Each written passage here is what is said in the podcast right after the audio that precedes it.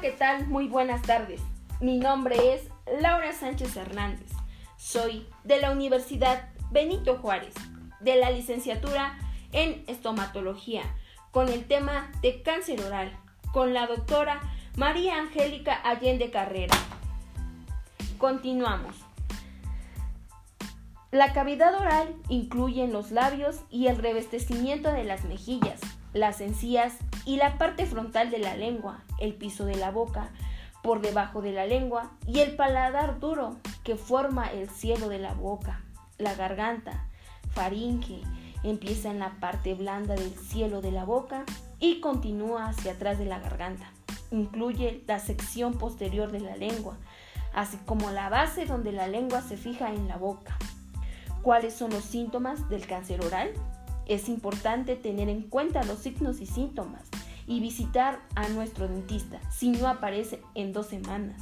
El malestar es dolor o irritación que no desaparece, manchas blancas o rojas, dolor, sensibilidad, inflamación, zonas ásperas, áreas con desmanches de erosión, dificultad para masticar, tragar, hablar o mover la lengua de la mandíbula. ¿Cuáles son los factores de riesgo?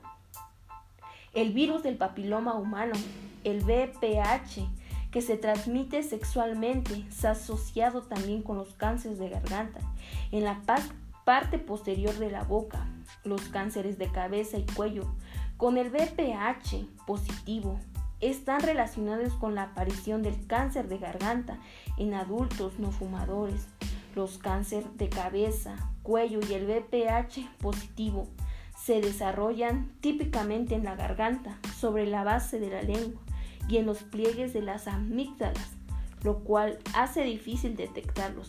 Aunque algunas personas con cáncer, el VPH positivo tiene un riesgo de muerte o una reacción bajo a las personas con cáncer. Ya que sea el VPH negativo, el diagnóstico precoz está asociado con los mejores resultados.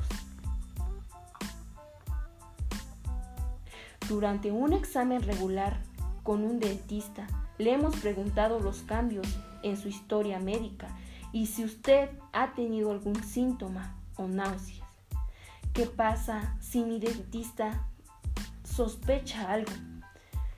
Su dentista no puede saber con seguridad si lo que está viendo es cáncer o si podía ser alguna prueba.